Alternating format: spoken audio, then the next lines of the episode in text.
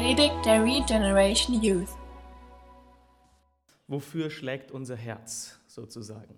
Und deswegen sind wir auch so zahlreich hier, weil die Jugendlichen in diesen acht Gottesdiensten auch oben, oben hier bei uns sein werden und es parallel keinen Jugendgottesdienst unten gibt, weil es uns einfach wichtig ist, dass wir diese Einheit zusammen haben, dass wir das durchgehen und sehen, wer sind wir als Gemeinde. Danach werden die natürlich wieder ihren Gottesdienst unten haben. Ja, ich möchte noch zum Anfang beten und dann schauen wir uns einfach an, warum haben wir sowas und was sind es genau, diese Merkmale. Herr Jesus, wir danken dir, dass du der Allergrößte, der Allerbeste, der Allerhöchste bist, Herr, dass du unser Gott bist und Heiland, dass du uns errettet hast, dass du hier bist, Herr, als lebendiger, auferstandener Herrscher und Heiland und dass du zu uns sprechen willst. Ich bitte dich, dass du jetzt einfach ganz laut in unser Herz hineinsprichst, dass wir dich hören dürfen, Herr, dass wir wissen, wie wir von dir geliebt sind, wie getragen wir von dir sind, Herr, und dass du so gnädig und barmherzig bist und uns, ja, die wir eigentlich nicht sind, so an dein Herz drückst und so lieb hast. Wir danken dir, Herr, und bitten dich, dass dein Heiliger Geist jetzt wirkt. In deinem Namen. Amen. Ja, manche ähm, überlegen sich vielleicht, warum gibt es denn solche Merkmale, warum machen wir denn die Serie eigentlich? Wir haben doch so viel gemeinsam mit den anderen Gemeinden, äh, mit den anderen Christen. Und natürlich, wenn wir anschauen, was haben wir alles gemeinsam, ist es so viel. Äh? Wir haben denselben Gott, wir beten denselben Gott an, wir dienen demselben Herrn. Wir sind aus, demselben, aus derselben Gnade durch, dieselbe, durch denselben Glauben gerettet. Wir haben denselben Geist, wir lesen dieselbe Bibel, wir haben dasselbe Abendmahl, wir haben dieselbe Taufe, wir werden im, im selben Himmel alle zusammen sein für alle Zeiten. Ne? Und das ist das Beste und darauf freuen wir uns ja. Aber trotzdem, wenn man sich die Gemeinden anschaut, und man muss ja nicht weit gehen, auch hier vor Ort gibt es Unterschiede. Es ist einfach so. Und das ist nicht negativ, sondern wir dürfen das positiv werten, ja, weil alle Menschen ja unterschiedlich sind. Ja, wenn wir alle gleich wären, ich, schau mal die Person neben dir an, allein die, äh, das Gesicht ist schon nicht dasselbe, das Aussehen ist schon nicht dasselbe. Ne? Und das ist ja auch gut so. Ne? Viele, die verheiratet sind, die haben vielleicht jetzt nicht gerade denselben Charakter geheiratet, sondern vielleicht jemanden, der ein bisschen anders ist als er selbst. Ne? Gegenstände ziehen, äh, Gegensätze ziehen sich oft an. Aber Menschen sind so unterschiedlich. Ne? Die einen sind emotionaler, die anderen sind eher stiller und zurückhaltend. Ne? Äh, die einen sind, lieben das Traditionelle gern, die anderen haben das Familiäre lieber. Ne? Die einen mögen Liturgie so sehr ne? und vielleicht sogar ein bisschen Weihrauch oder was auch immer. Und die anderen, ne, denen ist es gar nicht so wichtig. Die sind mehr relaxed. Die Geschmäcker sind so verschieden. Aber Gott liebt alle Menschen. Ne? Das sagt uns die Bibel. Gott liebt alle. Gott will eine Beziehung mit jedem Einzelnen haben. Gott will, dass jeder Zugang hat zu ihm. Und deswegen hat Gott es zugelassen, dass es so viele unterschiedliche Gemeinden gibt, damit alle Menschen Zugang zu ihm finden können, damit alle Menschen ihn erfahren können. Und deswegen können wir gleich von Anfang an sagen, wir sagen nicht, wir sind besser als irgendjemand anderes, wir sagen auch nicht, alle müssen so sein wie wir, sondern jeder hat seinen Platz. Und so hat auch Calvary Chapel seinen Platz im gesamten Leib Christi, wenn wir das alles als, als eines anschauen. Der gesamte Leib auf der ganzen Welt. Und es ist wichtig zu sehen, warum hat Gott zugelassen, dass wir überhaupt existieren, seit den 60er Jahren praktisch. Und warum hat er diese Bewegung benutzt? Es gibt einen Grund, warum wir existieren. Wie gesagt, wenn wir alle gleich wären, könnten wir uns alle zusammenschließen mit den ganzen Ortsgemeinden und vielleicht sogar so viel mehr erreichen, wenn wir alle zusammen sind. Aber auch in der Carrie Chapel gibt es eine Riesenvielfalt. Wer schon mal ein bisschen gereist ist, ne, vielleicht in Europa, aber auch in anderen Kontinenten, weiß, das kann auf verschiedene Arten und Weisen ausgelebt werden. Ne. Ob das jetzt in der Region ist, in Bayern ist das vielleicht ein bisschen anders als hier, ne. ob das jetzt äh, eine andere Kultur ist, ein anderes Land, eine andere Zeit, die Methoden können sich ändern, aber die Basis ist und bleibt dasselbe, weil es biblische Grundlagen sind, weil es biblische Grundsätze sind, die wir uns anschauen. Wir können es auch persönlich mal uns selbst fragen, was hat dich bei der Calvary Chapel angezogen? Warum bist du vielleicht vor zwölf Jahren, vielleicht vor fünf Jahren oder heute das erste Mal dabei? Was hat dich damals oder jetzt angezogen? War es vielleicht die Auslegung des Wortes? War es die Liebe untereinander, die du gespürt hast unter den Leuten? Oder war es die Einfachheit, einfach so unkompliziert Gottesdienst zu feiern? Ich glaube, es ist gut, sich zurück, zurück zu besinnen, aber es ist auch wichtig zu sehen, Leute, wir stehen nicht mehr am Anfang. Ne? Wir sind eine Gemeinde, die es schon länger gibt. Und ein gutes Prinzip, was man sich äh, im Kopf behalten sollte, ist, dass wenn was gut funktioniert, dann sollte man das dokumentieren. Weil, wenn es irgendwann kaputt ist, weiß keiner, wie man es repariert. Ne? Es ist gut zu wissen, warum ist es so, wie es ist. Und so wollen wir uns heute anschauen, das erste von vielen Wesensmerkmalen, acht, ähm, die wir rausgesucht haben. Was sind die biblischen Grundprinzipien? Wir werden heute einige äh, verschiedene Verse hier haben, deswegen haben wir den PowerPoint an, könnt ihr immer mal wieder hinschauen. Und in Amos 3,3 zum Anfang steht zum Beispiel, können etwa zwei miteinander wandern, es sei denn, sie seien denn einig untereinander. Das heißt, wenn wir in der Basis Einheit haben, dann können wir zusammen weiter vorwärts gehen. Dann können wir viel mehr schaffen. Deswegen sind wir auch alle heute hier, dass wir diese Basis haben, diese Einheit. Und ich hoffe, dass durch diese Serie wir auch wirklich ein, ein Zugehörigkeitsgefühl bekommen. Dass jeder für sich sagen kann, ja, hier fühle ich mich wohl, hier bin ich zu Hause, hier will ich wachsen und hier will ich mich auch einbringen. Und so ist das erste Thema von den acht äh, Reihen heute, das Zentrum ist Jesus. Das Zentrum ist Jesus in Kolosser 1, Vers 18,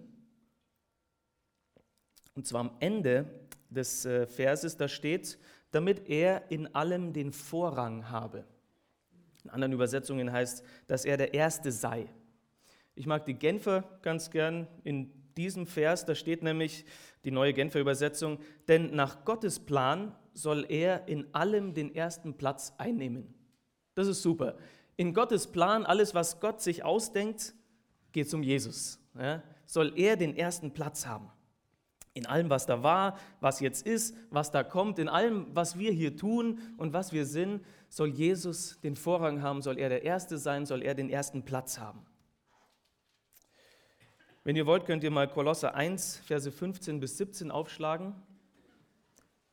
Wir ein bisschen in den Text äh, mehr hineinschauen. Er ist aber auch hier auf dem PowerPoint. Ich lese mal vor, Verse 15 bis 17, da steht, er ist das Bild des unsichtbaren Gottes, der Erstgeborene aller Schöpfung. Denn in ihm ist alles in den Himmeln und auf der Erde geschaffen worden. Das Sichtbare und das Unsichtbare, es seien Throne oder Herrschaften oder Gewalten oder Mächte, alles ist durch ihn und zu ihm hin geschaffen. Und er ist vor allem und alles besteht durch ihn. Jesus das Zentrum hier ganz konkret, er ist erstmal das Zentrum der Schöpfung. Er ist Gott, er ist das Bild des unsichtbaren Gottes und er ist der Erstgeborene aller Schöpfung. Das heißt, sein Rang, er ist über aller Schöpfung und er ist vor aller Schöpfung. Er ist der Schöpfer aller Dinge. Hier steht, alles ist durch ihn geschaffen. Natürlich lesen wir, dass Gott der Vater, der Sohn und der Heilige Geist, alle drei Personen an der Schöpfung beteiligt sind. Aber wenn man sieht im Neuen Testament, ist Jesus nochmal extra herausgehoben, wie er in der Schöpfung beteiligt war. Er steht über allem, der sichtbaren und der unsichtbaren Welt. Alles untersteht ihm. Und er hält die Schöpfung. Er erhält die Schöpfung. Hier steht, alles besteht durch ihn. Hebräer 1.3 erinnert uns auch, dass er alles trägt, alle Dinge zusammenhält und trägt durch das Wort seiner Macht. wenn man die äh, Physiker fragen würde oder Astronome, die würden sagen, ja, alles wird zusammengehalten durch die Naturgesetze. Ja, Gott hat die geschaffen, aber eigentlich ist das ganze Universum Christus zentriert. Alles wird durch ihn zusammengehalten. Und wenn er loslässt, dann wissen wir, was äh, passiert. Das haben wir in 2. Petrus gesehen letzte Woche.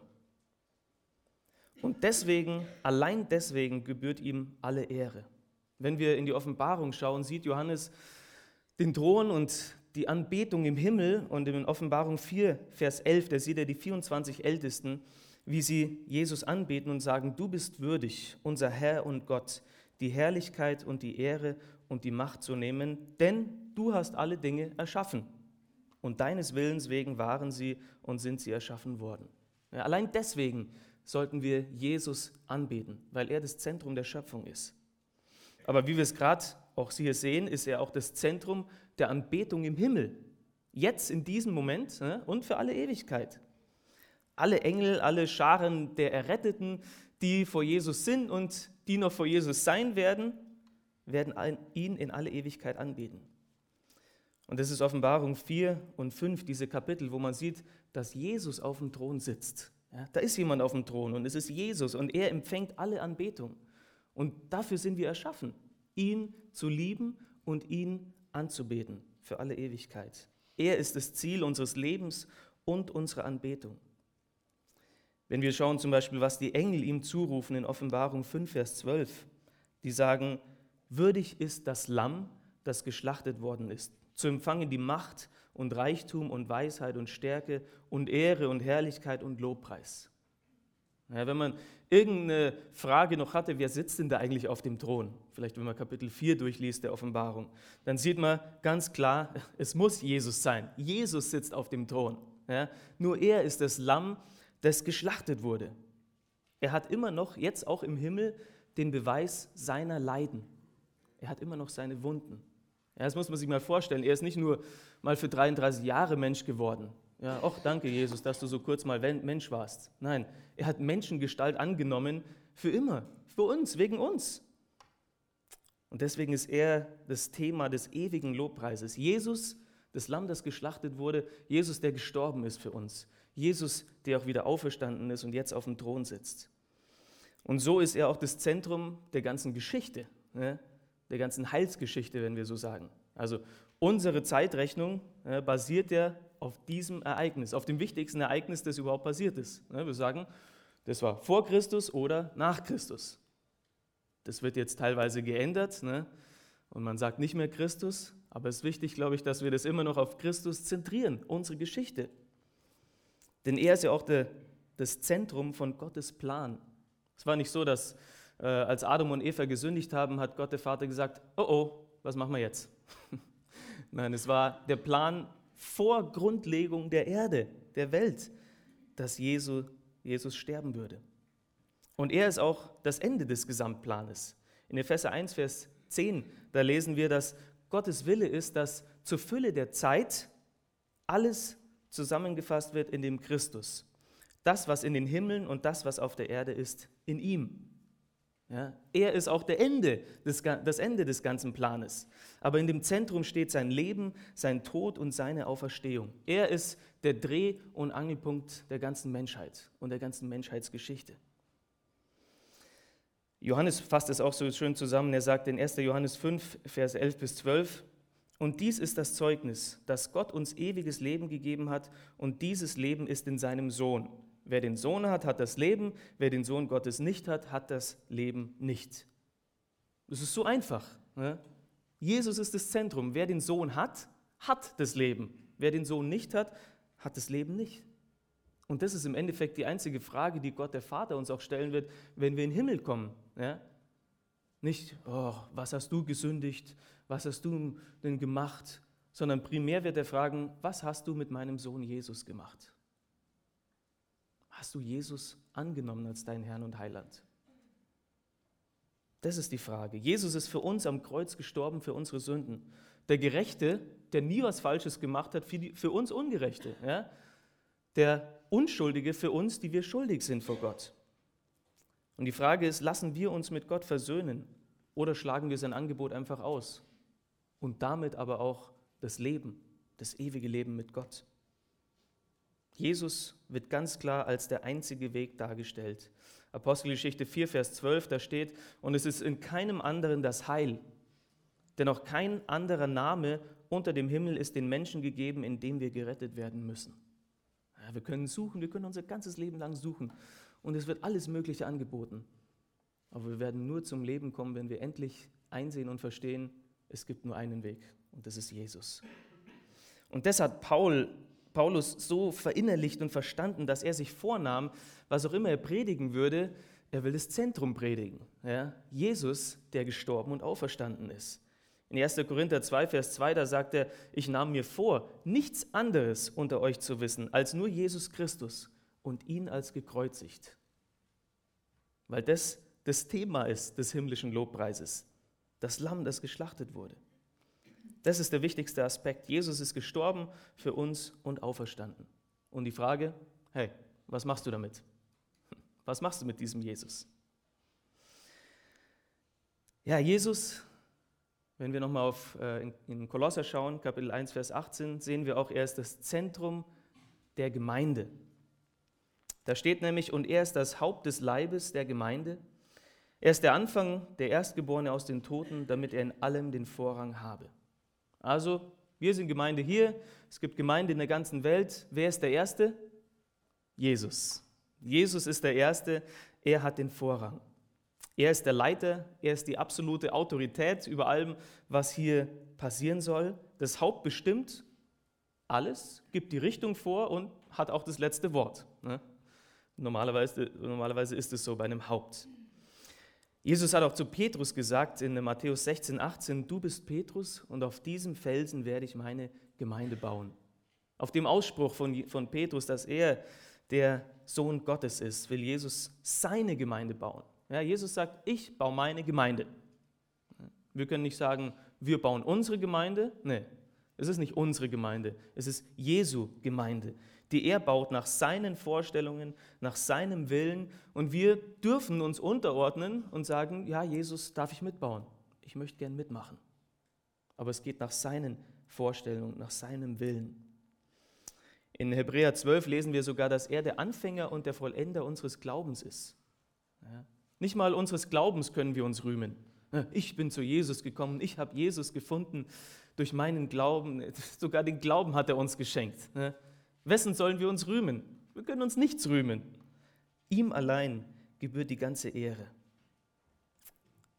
Und so können wir auch zusammenfassend sehen in Offenbarung 1, Verse 5 und 6, da sagt Johannes, Jesus Christus, der der treue Zeuge ist, der Erstgeborene der Toten und der Fürst der Könige der Erden, dem, der uns liebt und uns von unseren Sünden erlöst hat durch sein Blut und uns gemacht hat zu einem Königtum, zu Priestern seinem Gott und Vater. Ihm sei die Herrlichkeit und die Macht von Ewigkeit zu Ewigkeit. Amen.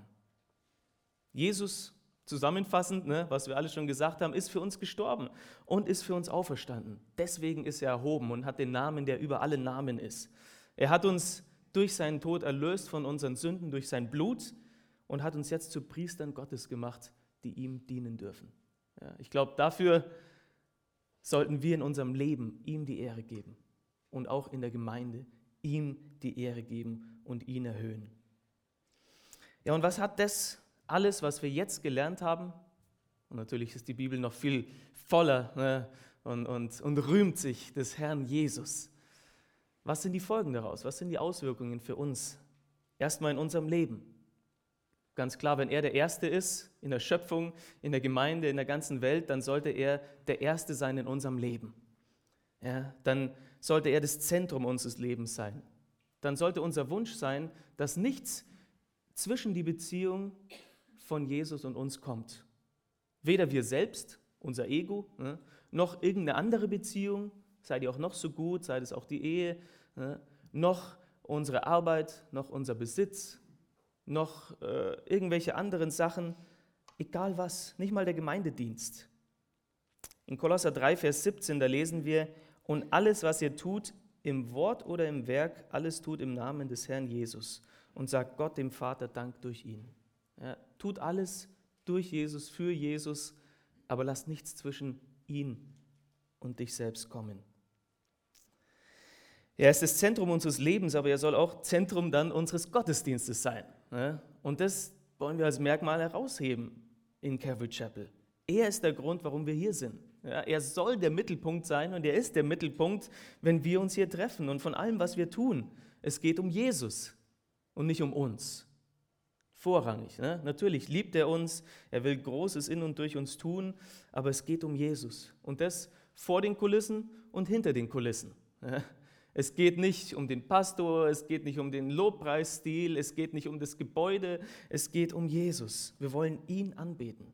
Und die Bibel sagt auch ganz klar an einigen Stellen, dass Gott seine Ehre mit keinem teilt. Ja. Da sollten wir auch aufpassen, dass wir ihm die volle Aufmerksamkeit geben und nichts zulassen, nicht zulassen, dass irgendwas von ihm ablenkt. Ja, wir wollen auch dem Fleisch, das, mit dem ja jeder von uns zu kämpfen hat, keinen Raum geben.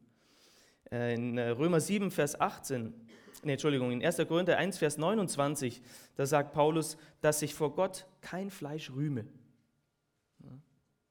Vor Gott soll sich kein Fleisch rühmen. Wir wollen dem Fleisch keinen Raum bieten. Und so wollen wir ihm dienen und alles, was wir hier tun, sollte auf Jesus hindeuten. Dass alle wissen, wer das wirklich gemacht hat. In Römer 7, Vers 18, da sagt Paulus, denn ich weiß, dass in mir, dass, in meinem, dass es in meinem Fleisch nichts Gutes wohnt. Ja, wenn irgendwas Gutes passiert, wie wir in Bayern sagen würden, dann ist es nicht auf meinem Mist gewachsen. Dann war das Jesus. Und dann können wir froh darüber sein, wow, er hat mich benutzt. Wie toll ist das? In Apostelgeschichte 3, da lesen wir, dass Johannes und Petrus zum Tempel gegangen sind und äh, dann wird ein Lama geheilt und alle sagen, wow, was ist da passiert? Und Petrus sagt in Vers 12, ähm, als aber Petrus es sah, sprach er zum Volk, Männer von Israel, was verwundert ihr euch hierüber? Oder was seht ihr da so gespannt auf uns, als hätten wir aus unserer eigenen Kraft oder Frömmigkeit bewirkt, dass er gehen kann? Ja, wir wollen, wenn wir dienen, ob das hier vorne ist oder irgendwo anders, das weitergeben. Ne? Das war nicht ich. Ne? Wenn irgendwas Gutes passiert ist, dann war das Jesus. Dann wollen wir auf ihn hindeuten. Und so wollen wir auch nicht zulassen in unseren Gottesdiensten, dass es irgendwelche äh, Praktiken oder Traditionen oder was auch immer gibt, die vom Wesentlichen ablenken. Denn unser Fleisch, wie schon gesagt, liebt es, sich zu zeigen. Ne? Wir lieben es zu zeigen, wie intelligent wir doch sind ne? oder wie gut wir vielleicht doch was machen können. Aber wir wollen hier keine Show produzieren. Weder während dem Lobpreis noch während der Predigt wollen wir nicht ablenken vom Wesentlichen.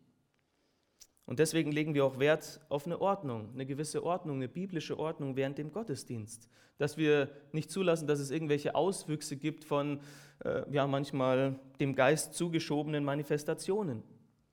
Ich kann mich noch genau erinnern, in Brasilien ähm, vor vielen Jahren hatten wir eine Gebetszeit und da war eine Person da, eine Besucherin und die war in der ersten Reihe toll, da sitzt jemand in der ersten Reihe, ne? Schön. Und auf einmal während der Gebetszeit und der Anbetungszeit stand die auf, hat sich hingekniet, die Arme aufgeschlagen, als ob sie am Kreuz hängen würde, hat unkontrolliert geheult und dann noch in einer anderen Sprache äh, gebetet und okay, die Leute schauen halt dahin. Ne? Sowas lenkt halt ab. Sowas lenkt ab vom Wesentlichen. Und dann muss halt jemand hingehen und sagen, hey, könntest du bitte mal hierher kommen, ich will dir kurz was erklären. Ne? Und es muss eine Ordnung geben, damit nicht zu viel abgelenkt wird. Übrigens, ich denke, ihr wisst es bestimmt, dass der Heilige Geist auch auf Jesus hindeutet. In Johannes 16, Vers 14, da lesen wir, dass Jesus sagt, er, der Heilige Geist, wird mich verherrlichen, denn von dem meinen wird er nehmen und euch verkündigen. Ja, der Heilige Geist lenkt auch nicht ab vom Wesentlichen, was Jesus ist, sondern deutet auf Jesus hin. Das heißt, alles, was wir tun und vor allem, was auch auf der Bühne passiert, muss auf Jesus hindeuten. Und da können wir nicht sagen, oh, manchmal, ne, oh, guck mal, wie fleischlich der ist, sondern in erster Linie ist es für jeden von uns eine Herzensangelegenheit. Denn ich kann hier vorne stehen und meine Arme ausbreiten und denken, so, jetzt sehen alle, wie geistlich ich bin im Lobpreis. Oder ich kann mich hier vorne hinstellen und sagen, Jesus, ich liebe dich, ich will mich dir einfach ganz und gar hingeben. Wir können die Leute nicht einfach durch die Äußerlichkeiten äh, irgendwie verurteilen, sondern es ist für jeden von uns eine Herzensangelegenheit. Ja, wenn Jesus das Zentrum ist, dann wollen wir auch nicht irgendwelche Personen ins Zentrum stellen. Ne? Dann wollen wir keinen Personenkult hier oder in irgendeiner anderen Calvary Chapel oder Gemeinde. Paulus hat es in Korinth gesehen und hat gesagt, da gibt es Leute, die sagen, ich bin von Paulus, die anderen sagen, ich bin von Apollos. Im Endeffekt sagte, ist Christus denn zerteilt? Ne? Wollt ihr den Christus irgendwie in der Mitte durchschneiden? Nein, Jesus Christus ist einer. Ne? Wir folgen einem nach, wollen keine Personen erheben. Wir wollen auch nicht, dass die Gemeinde einfach nur ein sozialer Verein ist, dass wir hier ein Treffpunkt sind, wo man die sozialen Kontakte pflegen kann, wo man sich wenigstens einmal pro Woche sieht und dann geht man noch schön was essen. Das ist alles schön und gut, ne? das gehört alles zur Gemeinschaft dazu. Aber darum geht es nicht. Gemeinde ist gerettete Sünder, die von Jesus erlöst sind und die ihm jetzt dienen wollen. Und wir müssen auch aufpassen vor leeren Traditionen, die manchmal gleich Christus gestellt werden oder manchmal sogar über Christus gestellt werden. In Kolosser 2, Vers 8 steht, habt Acht, dass euch niemand beraubt durch die Philosophie und leeren Betrug gemäß der Überlieferung der Menschen, gemäß den Grundsätzen der Welt und nicht Christus gemäß. Ja, das ist auch eine von den fünf Solas gewesen der Reformation, Solus Christus. Allein Christus und nicht Christus plus irgendwas. Ja? Christus und die Werke des Gesetzes. Christus und irgendeine Tradition der Kirche, wie wir es in der katholischen Kirche zum Beispiel haben. Oder Christus und ein anderes Buch als die Bibel, weil dann haben wir gleich eine Sekte. Ne? Buch der Mormonen, Wachturm und so weiter. Die Hauptsache muss die Hauptsache bleiben. Das hat auch Johannes der Täufer gesagt, hey, ich muss abnehmen, er muss wachsen. So schaut es aus. Die Hauptsache ist die Hauptsache. Und so ist Jesus das Zentrum unseres Gottesdienstes, aber auch das Zentrum unserer Predigten. Ja, wir wollen auch Christus zentriert predigen. In Johannes 5, Verse 39 und 40 sagt Jesus zu den Pharisäern, ihr, ihr erforscht die Schriften, weil ihr meint, in ihnen das ewige Leben zu haben. Und sie sind es, die von mir Zeugnis geben. Und doch wollt ihr nicht zu mir kommen, um das ewige Le um das Leben zu empfangen. In anderen Worten, von 1. Mose bis zur Offenbarung geht es um Jesus. Die Heilige Schrift gibt Zeugnis von ihm. Das hat Jesus auch so schön ausgelegt und ich denke mir, wie cool wäre das gewesen, wenn wir da dabei hätten sein können. Ne? Als er da mit den Emmaus-Jüngern gelaufen ist und in Lukas 24, 27 lesen wir, die haben ihn ja noch nicht erkannt gehabt. Ne? Und dann hat er angefangen und begann bei Mose und bei allen Propheten und legte ihnen alle Schriften aus, was sich auf ihn bezieht. Und so wollen wir, ob ihr jetzt äh, stille Zeit macht in der Früh, ob wir jetzt hier eine Andacht haben oder ob wir eine Predigt haben, wollen wir fragen, was lernen wir in dem Text über Jesus? Und es ist echt spannend, wenn man dann mal ins Alte Testament schaut und sieht, wo Jesus im Alten Testament ist. So wie Jesus das mit den Emmaus-Jüngern gemacht hat. Aber Jesus hat auch zu den Pharisäern gesagt, in dem Vers 40 von Johannes 5, und doch wollt ihr nicht zu mir kommen, um das Leben zu empfangen. Ihr lest die Schriften, aber ihr wollt nicht zu mir kommen. Wie viele Leute heutzutage lesen nicht die Schriften, äh, lesen die Schriften, aber verstehen sie nicht, weil sie nicht zu Jesus kommen wollen, weil es um eine Person geht. Ja? Ihr kommt nicht zu mir, sagt Jesus. Es hängt alles an der Person Jesus. Und das hat wiederum auch Paulus verstanden in 2. Korinther 4, Vers 5. Da sagt er, wir verkündigen ja nicht uns selbst, sondern Jesus Christus, dass er der Herr ist uns selbst aber als eure Knechte um Jesu willen. Leute, wir predigen eine Person. Wir predigen kein Gesetz, wir predigen kein System, wir predigen kein Regelwerk, weil Religion oder Gesetz keinen retten können. Werke des Gesetzes können keine retten. Er muss das Zentrum unserer Predigten sein. Aber er muss auch das Zentrum in allen unseren Lebensfragen sein. Jesus ist genug. Kolosser 2, Verse 9 bis 10a, da steht, denn in ihm wohnt die ganze Fülle der Gottheit leibhaftig und ihr seid zur Fülle gebracht in ihm. Das hatten wir schon mal angesprochen in einer anderen Predigt. Wir schließen nicht aus, dass Gott Menschen benutzt. Er hat uns Mediziner gegeben, er hat uns Medikamente gegeben, er hat uns alles gegeben, auch was wir brauchen. Aber als erstes und überhaupt suchen wir die Antwort in der Fülle Jesu. Ja, für alle physischen, für alle seelischen und geistlichen Probleme. Weil auch da steht, in ihm sind wir zur Fülle gebracht. Als erstes suchen wir in ihm. Wir beten für Heilung, ja, bevor, während und nachdem wir einen Doktor angerufen haben, zum Beispiel. Natürlich haben wir nicht alle Antworten auf alle Fragen, aber es heißt auch in Kolosser 2,3, dass in Jesus alle Schätze der Weisheit und der Erkenntnis verborgen sind ich habe jetzt keine Weisheit, ich brauche welche. Jakobus sagt, dann bitte darum. Und Gott wird dir freizügig geben. Er will dir helfen. Wir haben nicht alle Antworten, aber wir haben alles in Jesus, was wir brauchen.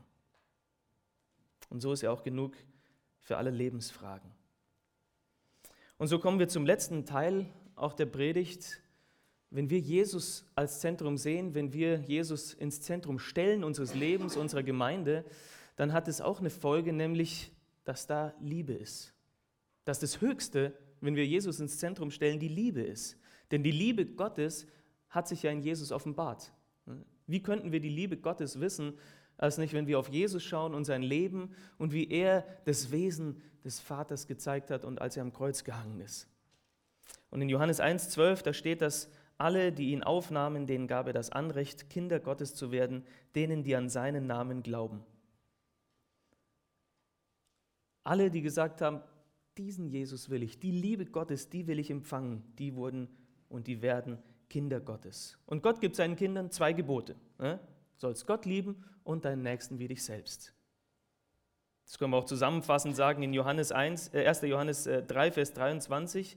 Und das ist sein Gebot, dass wir glauben an den Namen seines Sohnes Jesus Christus und einander lieben, nach dem Gebot, das er uns gegeben hat. Die Liebe ist das, was dann herauskommt. Und das ist das Leben eines Jüngers, der sagt, Jesus, ich will dir nachfolgen, ich will dich lieben. Und jetzt?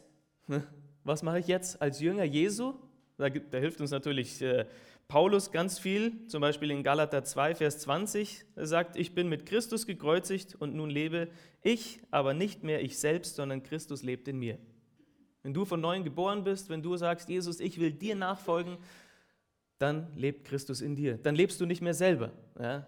Deine egoistischen äh, äh, Vorstellungen und so weiter, natürlich ist es noch in uns, aber wenn wir das kreuzigen, und es ist gekreuzigt mit Christus, lebt er in uns und immer mehr in uns. Römer 5, Vers 3, da schreibt äh, Paulus auch, dass die Liebe Gottes ausgegossen ist in unsere Herzen durch den Heiligen Geist, der uns gegeben ist. Das heißt, Christus lebt in uns und wir haben schon die Liebe Gottes in unser Herz empfangen. Okay, ich schaue aber auf mich selbst. Ich will so leben, wie Jesus lebt, so lieben, wie er liebt, aber ich bin nicht der allerliebenswerteste und liebevollste Mensch. aber ich würde gerne mehr so lieben wie Jesus. Und ich darf auch diese Liebe empfangen.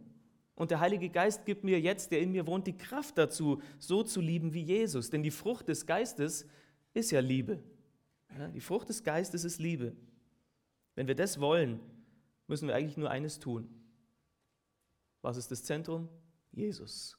In Jesus bleiben. Eine persönliche, intime Beziehung mit ihm führen. Johannes, Johannes 15, Vers 5 sagt, Jesus, ich bin der Weinstock, ihr seid die Reben. Wer in mir bleibt und ich in ihm, der bringt viel Frucht, denn getrennt von mir könnt ihr nichts tun. Hey, ich bin eingepfropft in diesen Weinstock. Ich bin die Rebe. Ich schaue auch nicht so sehr, oh, oh, was ist jetzt da schon wieder rausgekommen, sondern ich, ich schaue vielmehr, huh, ich brauche diesen Saft von der, vom Weinstock.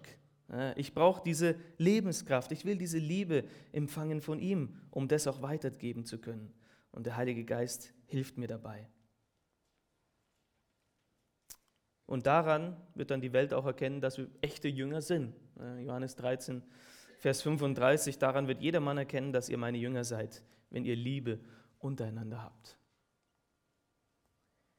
Und was sind die Folgen, die Auswirkungen daraus, dass wir diese Liebe Gottes haben, diese Liebe leben wollen? In erster Linie wieder für uns persönlich. Was ist uns am wichtigsten? Die Beziehung zu Jesus. Das ist mein Ziel. Ihn will ich lieben. Das erste Gebot, ne? von ganzem Herzen, hm, von ganzer Seele, mit meinem ganzen Verstand. Aber dann auch das, was ich tue. Die Hauptmotivation von all dem, was ich tue in der Gemeinde, muss die Liebe zu Jesus sein. Paulus sagt in 2. Korinther 5,14, denn die Liebe des Christus drängt uns. Es, es, sollte keine andere fleischliche Motivation geben. Es sollte keine, oh, ich will mich aber jetzt gern zeigen. Nein, es sollte die Liebe zu Jesus sein, die uns dazu bringt, irgendwas zu tun. Weil in 1. Korinther 13 sagt Paulus auch, dass ohne diese Liebe nichts irgendeinen Wert hat. Sogar die größten und genialsten Sachen, die ich mir vorstellen kann. Ja, er zählt einiges auf, wundervolle Geistesgaben, äh, alles Wissen in der Welt, was man sich nicht vorstellen kann, mein toller, großer Glaube, meine Nächstenliebe, alles, was ich geben kann, hat überhaupt keinen Wert, ist null und nichts ohne diese Liebe. Das muss unsere Hauptmotivation sein. Aber es bringt uns auch dazu, liebevolle Beziehungen haben zu wollen. Ja? Ich will mich immer wieder füllen lassen von der Liebe Jesus, Jesu um meinen Mitmenschen mit derselben Liebe zu begegnen. Und es schafft, das schaffen wir natürlich nicht immer. Herr, vergib mir, ich habe es nicht geschafft, aber füll mich wieder mit dieser Liebe. Ich möchte so leben. Aber es gibt uns auch Liebe zu anderen Christen und Gemeinden. Und ich denke, das ist auch wichtig, gerade bei uns in Calvary Chapel, wenn es um Doktrin geht, dass wir, da gibt es ja so viele unterschiedliche Ansichten im Leib Christi, aber dass wir nicht so dogmatisch und polemisch an der falschen Stelle werden. Ja. In Kolosser 3, Vers 14, da heißt es, zu diesem allen aber zieht die Liebe an, die das Band der Vollkommenheit ist. Was hält uns zusammen mit anderen Christen, auch wenn es den einen oder anderen Unterschied gibt, ist das Band der Liebe. Augustinus hat gesagt, in notwendigen Dingen Einheit, in fraglichen Dingen Freiheit, in allen Dingen Liebe. Ja, das heißt zum Beispiel, wenn es um die Entrückung geht, ja, dann wir glauben, es ist vor der, äh, vor der großen Trübsalzeit, andere denken, es ist während der Trübsalzeit, noch andere denken, es ist danach. Sollen wir deswegen unsere Gemeinschaft mit diesen Christen, die im selben Himmel sein werden, verlieren? Natürlich nicht. Wir sollen die Einheit nicht darüber verlieren. Wenn es um heilswichtige Lehren gibt, okay, dann ist das ein anderes Ding, dann ist es ein Problem. Aber wir müssen einfach offen sein und die Liebe hochhalten. Und zum Schluss die Liebe für die Verlorenen. Wie können wir so viel Liebe für uns empfangen und die für uns selbst behalten? Hm? Nee, das ist alles meine. Ich schließe mich jetzt ein und lass die Liebe einfach in mich aufsaugen. Jesus hat uns so viel Liebe gezeigt. Ich glaube, was Jesus auch gern möchte, ist, dass wir durch die Welt laufen, so wie er mit mitfühlenden Augen. In der Apostelgeschichte heißt, was hat Jesus gemacht? Zusammenfassend, er ist herumgegangen und hat Gutes getan. Er, er war einfach offen ne? und hat da geholfen, wo er konnte, hat da gesegnet, wo er konnte und wo er war. Und jetzt sind wir sein Leib in der ganzen Welt auf einmal. Und dann sagt Jesus, ihr werdet noch größere Dinge tun als ich. Ihr seid ja nicht nur in Israel, da in Judäa, ihr seid auch in Herborn und könnt da für mich agieren, könnt da für mich die Liebe weitergeben. 2. Korinther 5, Vers 20, so sind wir nun Gesandte an Christi Stadt, indem Gott gleichsam durch uns ermahnt, wir bitten für Jesus, Jesus, lasst euch versöhnen mit Gott. Lasst euch versöhnen mit Gott. Und so soll zusammenfassend, wollen wir, möchten wir, beten wir, dass Calvary Chapel ein Ort ist, wo Jesus im Zentrum steht, wo jeder kommen kann und Jesus kennenlernen kann, wo jeder die Liebe Jesus erfahren, Jesu erfahren kann, wo sich die Jünger Jesu untereinander lieben und wo die Liebe Gottes, die Liebe Jesu auch in die Welt hinausgetragen wird. Haben wir das schon geschafft? Sind wir da angekommen? Nee. Aber danach streben wir. Das ist unser Ziel. Und es liegt an uns, Gemeinde, ob wir so leben wollen oder nicht. Es liegt an jedem Einzelnen von uns. Wow, wie sehr identifiziere ich mich damit? Wie sehr möchte ich das? Herr, hilf uns. Lass uns das zusammen beten. Jesus, wir danken dir, dass du hoch erhoben bist, dass du der Heilige bist, der Wunderbare, der Einzigartige. Wir danken dir, dass in dir das Heil ist und dass es so viele von uns schon erfahren haben. Und ich bitte dich für die, die hier sind und sich noch darüber Gedanken machen, wer ist dieser Jesus, dass du dich offenbarst als der Herr und Heiland, der mit seinen Wunden kommt und sie auch den den allerletzten Zweiflern zeigt und sagt, ich bin gestorben für dich, ich bin auferstanden für dich, ich liebe dich. Und wir bitten dich, Herr, dass du diese Gemeinde hier segnest, dass sie wachsen kann mit diesem Grundpfeiler, Herr, dass du das Zentrum bist. Wir bitten dich, dass du uns veränderst, uns verwandelst und uns zu diesen liebenden Menschen machst, die nicht dem Fleischraum geben, sondern dem Heiligen Geist. Und wir bitten dich, Herr, dass hier so ein Ort entstehen kann, immer mehr und mehr, wo alle willkommen sind, wo alle einen Zugang zu dir bekommen, wo alle dich kennenlernen dürfen, deine Liebe erfahren dürfen, Herr. Und zur selben Zeit wollen wir auch immer wieder deine Liebe erfahren und uns füllen lassen von deiner Liebe. Und das bitten wir dich ganz besonders auch heute Morgen, auch jetzt in den letzten Lied, Herr, dass du weiter zu uns sprichst, dass wir deine Liebe erfahren dürfen und dass wir sie auch unter der Woche weitergeben dürfen. Zeig du uns die Möglichkeiten, die du uns schenkst, die Gelegenheiten, wo wir auch durch die Welt laufen dürfen wie du und Gutes tun dürfen. Dir zur Ehre und dir zum Preis. Im Namen Jesu.